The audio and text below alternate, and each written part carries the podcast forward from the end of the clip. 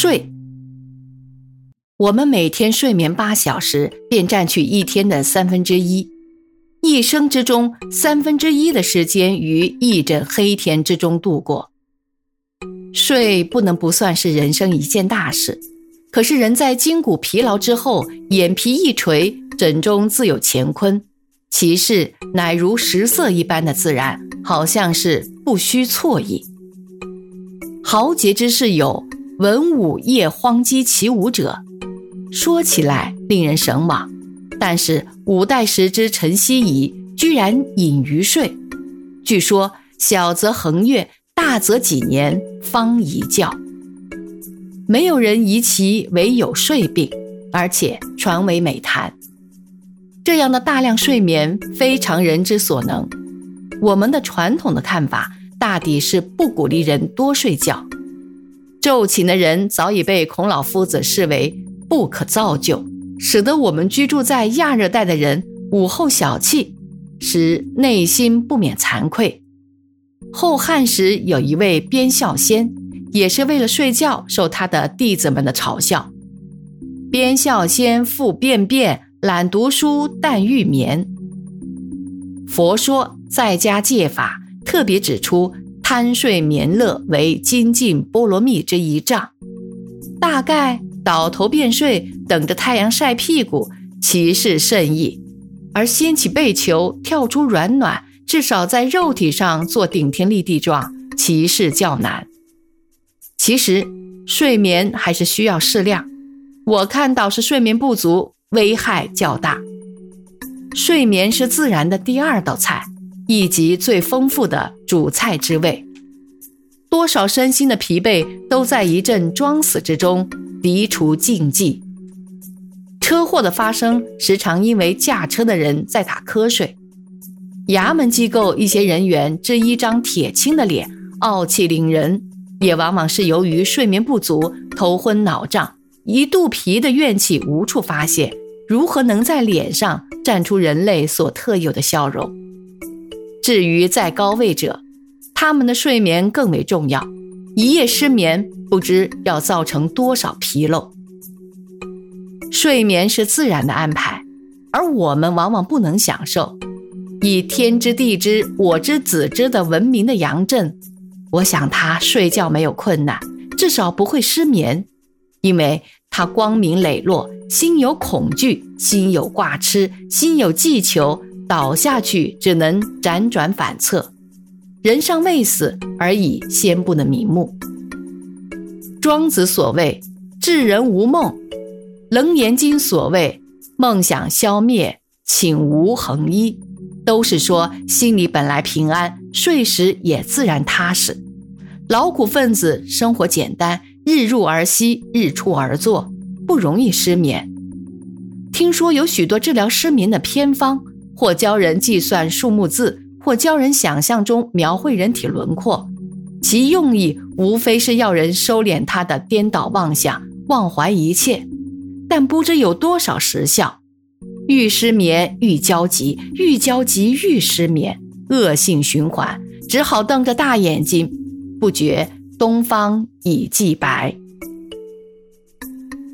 睡眠不能无床，古人席地而坐卧。我由榻榻米体验之，觉得不是滋味。后来北方的土坑砖坑，即较胜一筹。近代之床实为一大进步。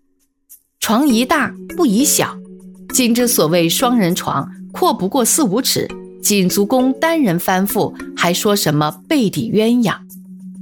莎士比亚第十二页提到一张大床，英国威尔地方某旅社有大床。七尺六寸高，十尺九寸长，十尺九寸阔，雕刻甚工，可睡十二人云。尺寸足够大了，但是虽上一达，去除沙丁鱼也极稀，并不令人羡慕。讲到规模，还是要推我们上国的衣冠文物。我家在北平即藏有一旧床，杭州制，竹篾为绷，宽九尺余，深六尺余。床架高八尺，三面隔扇，下面左右床柜，俨然一间小屋。最可人处是床里横放架板一条，图书、盖碗、桌灯四前四仙均可陈列其上，助我枕上之功。洋人的弹簧床睡上去如落在棉花堆里，冬日犹可，夏日欲不可挡。而且洋人的那种铺被的方法，将身体放在两层被单之间，把毯子裹在床垫之上，一翻身肩膀漏风，一伸腿脚趾戳背，并不舒服。佛家的八戒，其中之一是不做高广大床。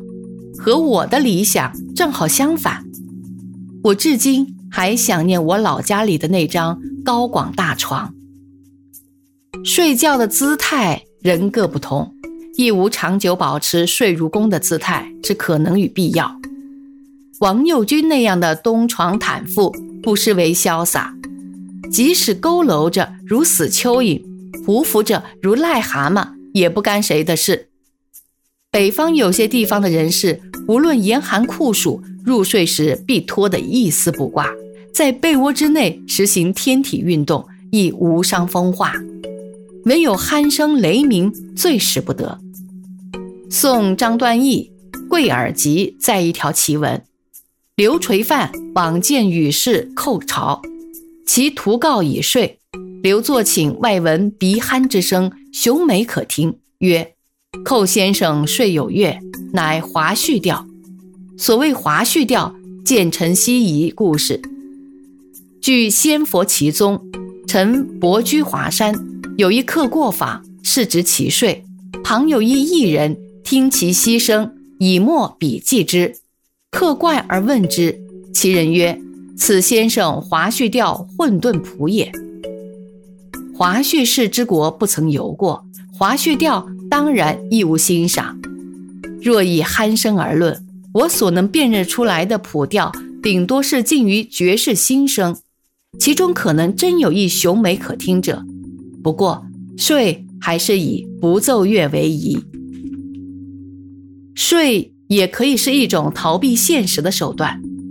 在这个世界活得不耐烦而又不肯自行退休的人，大可以掉头而去，高枕而眠。或进曲拱而枕，眼前一黑，看不惯的事和看不入眼的人都可以暂时撇在一边，像鸵鸟一般，眼不见为净。名陈继儒《珍珠传》记载着：徐光甫为相，喜论事，大为李文等所记。光甫后不言，每句意，但假寐而已，时好睡相。